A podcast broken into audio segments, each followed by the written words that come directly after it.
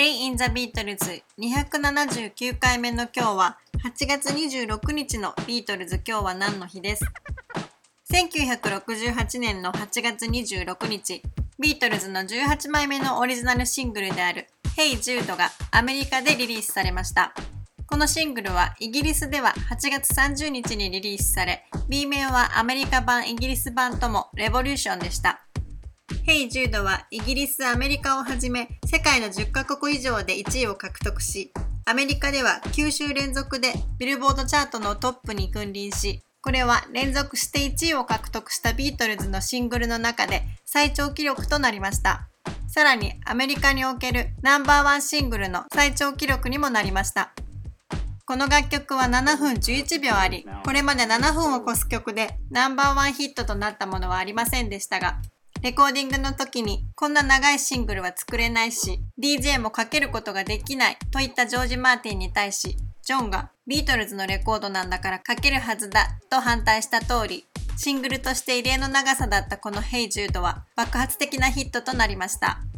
ポールによると、ビートルズについていた優秀なエンジニアによって楽曲を部分的に圧縮することにより45回転のレコードにこの7分以上の楽曲をうまく収めることができたということです。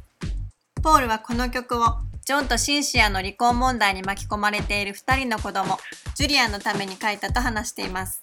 もともとはジュリアンの愛称である Hey Jules というタイトルだったそうですが、この曲をいろいろな名前で歌いながら車を運転している時に Hey Jude に落ち着いたとも語っています。このジュードという名前はジュリアン以外にも、例えばユダヤ人を意味するとか、デイリーエクスプレス誌のジューディス・サイモンズのことを指しているだとか、いろいろな解釈がなされました。またジョンも自分はいつも自分に向けられた曲だとして聴いていたと語っています。ジョンがポールの傑作の一つだと語るこのヘイ・ジュードですが、ポールがジョンに曲を聴かせた時、歌詞の一部を直そうと思っていると相談したところ、ジョンがこの曲の中で一番いい部分だと思うから変えない方がいいと言ってくれたそうで、ポールはこの曲を演奏するとき、いつもジョンを思い出して感傷的になるとも語っています。